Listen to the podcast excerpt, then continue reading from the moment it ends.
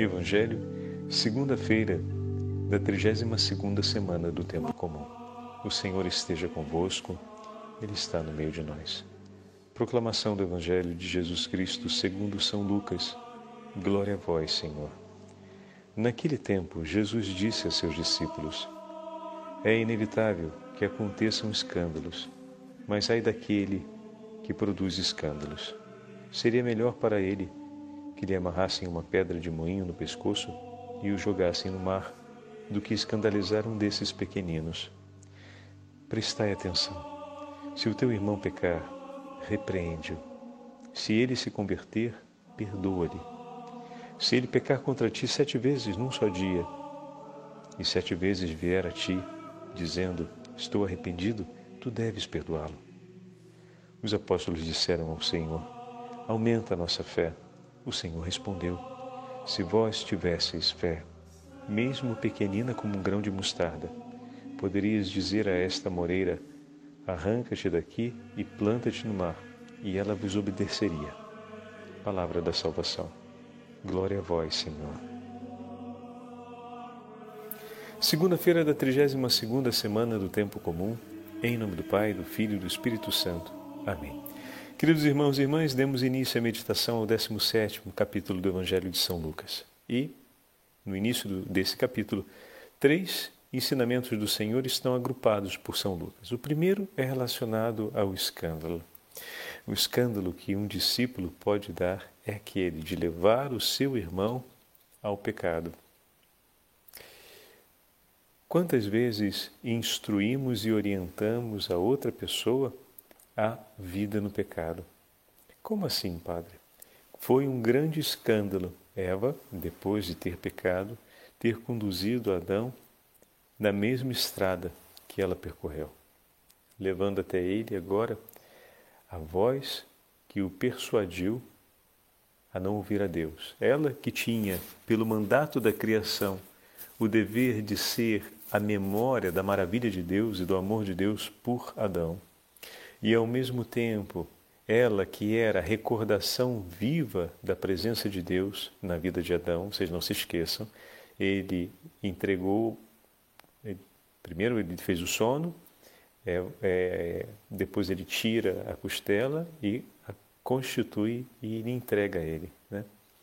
Então, Eva é a memória desse amor de entrega do Senhor, desse pensar continuamente no seu bem que existe no coração de Deus. É, cada um de nós somos chamados a ser na vida do outro memória desse amor infinito de Deus por nós. E, enfim, ela que deveria fazer sempre, ser sempre a memória da voz amorosa e bendita de Deus, que lhe concedeu a graça de ter uma companheira, na verdade leva Adão a ouvir uma voz que não seja a voz de Deus, ou seja, ouvir a sua voz. Ela se faz voz de maldição para aquele a quem ela estava, por um vínculo estabelecido pelo próprio Deus, unida a ser voz de salvação. Ela que estava, voz de salvação não, perdão, voz de graça, porque ela deveria ser na vida de Adão a memória do amor de Deus. E ela se presta, depois do pecado, a isso, a orientá-lo na sua direção, a ser uma voz ao lado da voz de Deus, para levar a vida do outro para o caminho que ela queria. E dessa forma fala e ele a escuta e se convence de também comer e pronto. A história a gente já conhece. Eis aqui o grande escândalo quando levamos o nosso irmão, a nossa irmã ao caminho do pecado, quando recebemos a graça e o dom da fé para sermos na vida do outro voz que recorda Deus, presença que fala de Deus, memória viva do amor de Deus por Ele. E escandalizamos, ou seja, viramos tudo de ponta cabeça. Escândalo no grego significa virar a mesa com as pernas para o ar fazemos um giro completo, né, colocando tudo pelos ares, quando andamos na direção contrária. quando não somos aquilo que, pela graça de Deus, somos chamados a ser na vida do nosso irmão. Esse é o grande escândalo. Para que se manifeste esse amor e para que se que não se esqueça esse compromisso, entra o segundo tema, a correção fraterna. A minha presença a, na vida do meu irmão é para chamá-lo para o caminho da verdade. Se teu irmão pecar, repreende-o. E se ele se arrepender, perdoa-lhe. Então, minha presença na vida do irmão é chamá-lo para o caminho da verdade e oferecer por ele a misericórdia que Deus oferece por nós.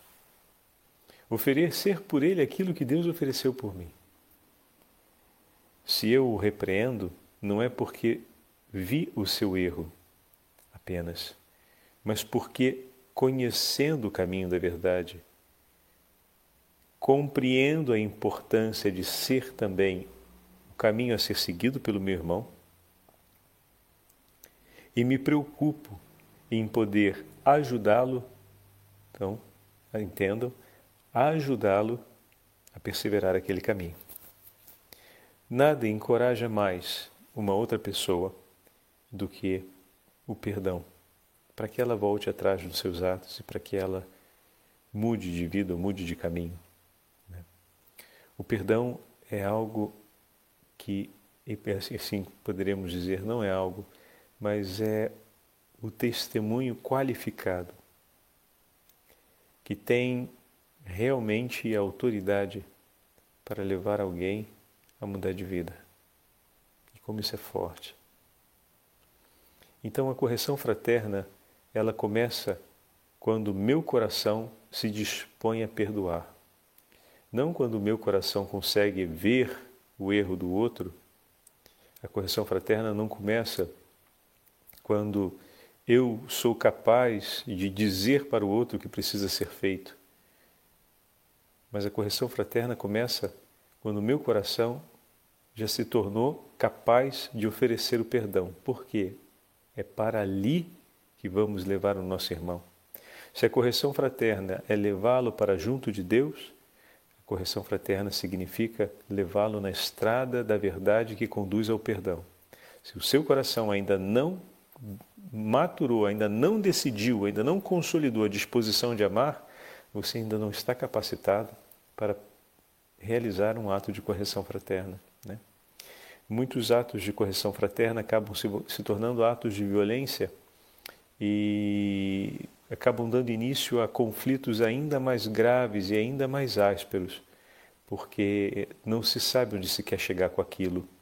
Ou melhor, não se tem um coração orientado para chegar até Deus. E voltando sempre sobre si mesmo, porque quem não vai na direção de Deus acaba indo na direção do amor próprio Toda resistência que o outro demonstra acaba ferindo a ambição do amor próprio. E isso gera mais raiva e isso gera mais conflito. Então, enquanto meu, meu coração não se orientou na direção de Deus e ainda não celebrou não apenas o mistério do perdão, mas os efeitos do perdão dentro de mim, como eu posso propor ao meu irmão o perdão? Só um coração que já conheceu o perdão de Deus e a maravilha de ser perdoado pode oferecer ao outro o perdão. Como é importante, meus irmãos e minhas irmãs, falarmos com Deus sobre as nossas dores, buscarmos o sacramento da confissão, termos o acompanhamento espiritual, de maneira a conhecermos mais o perdão de Deus e os efeitos do perdão sobre a nossa alma de maneira que a ideia de perdoar o nosso irmão não se torne um peso. Como perdoar pode ser um peso? Se perdoar é um passo de cura interior para você, como perdoar pode ser um peso? Se perdoar significa dar ao seu irmão uma chance de poder realmente mudar como pessoa. Isso não era para ser um peso, a não ser que o meu coração, ainda tão ambicionado e orientado ao amor próprio, não deseje outra coisa senão a satisfação da própria vontade. E aí sim, se ele mudar de vida, fere de alguma forma os anseios que eu tenho pelas minhas próprias vontades, eu não vou aceitar. E no fundo, no fundo, vou começar a me dispor de maneira que o perdão não venha. Então, o tema, o segundo tema, perdoar, o tema da correção fraterna, ele está ligado ao primeiro. Vocês percebem que grande escândalo seria recebermos da parte de Deus o perdão e não perdoarmos. Que grande escândalo seria, sabendo o caminho que conduz à vida e à reconciliação, conduzirmos o nosso irmão à morte e ao pecado. Usando das palavras e da condenação do julgamento para impor sobre ele um sofrimento que o leve a pecar mais. Então, um tema está relacionado ao outro. E o terceiro tema, o poder da fé. Os discípulos ouvindo isso de maneira muito interessante, é, Lucas acomoda esse tema da fé exatamente aqui. Os discípulos, vendo isso, dizem: Aumentai a nossa fé, Senhor. É verdade, meus irmãos. Essa é uma súplica que deve nos acompanhar. E aí vem as palavras quase provocatórias de Jesus, digamos assim, que fala que se eles tivessem uma fé como um grão de mostarda, eles diriam a uma árvore de sair de um lugar e ir para o outro e ela obedeceria. O que significa dizer, sim, a vossa fé é muito pequenina. Jesus não dá uma resposta imediata dizendo, vou aumentá-la. Sim, faremos isso, ou qualquer outra resposta desse tipo. Ele dá uma resposta de constatação, de fato ela é muito pequena. E quando o Senhor faz isso na nossa vida, Ele não responde do jeito que a gente quer ou espera, mas Ele acaba levando a gente a constatar um fato, não é para a gente desanimar, mas para aumentar a nossa sede por aquela súplica, para aumentar a força por aquela nossa, daquela, por suplicar aquela intenção a Ele. E aqui a gente lembra da experiência de Bartimeu no caminho de Jericó. Quanto mais as pessoas diziam, é fraca a sua súplica, porque ele não escuta e irá incomodá-lo, ele não tem tempo para se incomodar com você. Mas ele suplicava, aquilo não o desanimou, não o levou a prostrar-se e a desistir. Então, quando o Senhor coloca situações na nossa vida que faz ver que a nossa fé é fraca, é pequena, e a gente sente a vontade de ter uma fé maior, mas ela ainda é pequena, você vai desanimar de pedir? Se o Senhor faz a gente perceber isso, é para que a gente peça com mais força e com maior convicção.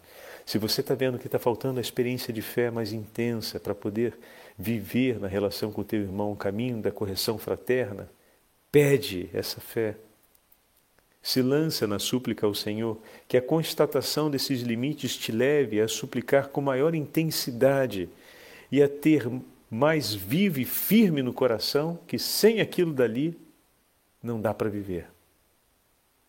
E empenhar-se mais e mais na busca daqueles dons que o Senhor quer nos oferecer. O Senhor tem o desejo de nos conceder os dons e as graças reservados para nós. É preciso que nós tenhamos também um coração decidido a suplicá-los e decidido também a colocar em prática. Queria dividir com vocês agora um breve comentário de um bispo chamado Astério de Amazéia, que no ano 400 escreveu a respeito do perdão, desse texto que acabamos de ouvir de Mateus, o perdão, de Lucas, capítulo 17, que aparece com referência também em Mateus 18. Em Mateus, o evangelista acrescenta ainda um passagem, uma passagem a mais que Lucas omitiu, que é a intervenção da comunidade na questão. Né? Mateus acrescenta esse dado, Lucas omite e deixa na relação entre os dois. Né? O texto é sempre impostado entre dois irmãos que enfrentam essa realidade e são chamados a enfrentá-la enfrentá como ocasião da graça de Deus, a correção e o caminho que leva ao perdão. Escreve é, Anastésio de Amazeia, bispo, século IV. Vós, que sois duros, incapazes de gestos amáveis em muitos momentos de vossas vidas, aprendei da bondade do vosso Criador e não sejais juízes amargos e árbitros para os vossos companheiros e amigos, enquanto esperais a vinda do Senhor Onipotente, que revelará as dobras dos corações e atribuirá a cada um o seu lugar na outra vida. Não façais, caríssimos irmãos, juízos severos dos vossos irmãos a fim de não serdes também vós julgados e trespassados pelas palavras da vossa própria boca, como por dentes afiados que vos penetram. Com efeito, é contra esse gênero de delito que parece advertir-nos esta palavra do evangelista: Não julgueis e não sereis julgados. Ao, direi, ao dizer isto, não está a banir o discernimento nem a sabedoria. Aquilo que chama a juízo é uma condenação severa. Assim, pois, aligeira o mais que puderes o peso da tua medida na hora de confrontar seu irmão, se queres que os teus atos não pesem demasiado no prato quando a nossa vida for pesada, como numa balança de, no juízo de Deus. Não te recuses a ter misericórdia do teu irmão todas as vezes que for necessário, a fim de que tu próprio não sejas excluído do perdão quando tiveres necessidade dele. Ofereça ao Senhor o que dele recebestes. Seja ponderado na hora de julgar o seu irmão diante dos atos que ele cometeu, para que ele não desanime de buscar o caminho da retidão pela severidade e a abundância das exigências que você apresenta. Saiba ser paulatino, cuidadoso, mas, sobretudo, a colocar-se ao lado dele para ajudar a caminhar sem caminhar sozinho.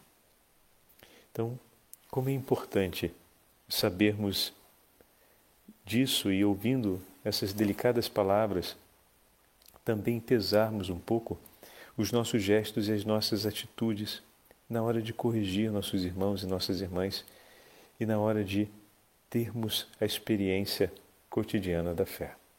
Peçamos a intercessão da Virgem Maria, dos anjos e santos de Deus, para que possamos ter uma fé mais vigorosa e que os momentos da vida em que constatamos que a nossa fé é pequenininha seja para suplicar com mais ardor que o Senhor venha aumentar a nossa fé e nos conduzir no caminho da vida. O Senhor esteja convosco, Ele está no meio de nós. Pela intercessão da Santa Mãe de Deus e de São José, abençoe-vos o Deus Todo-Poderoso, Pai, Filho e Espírito Santo. Amém.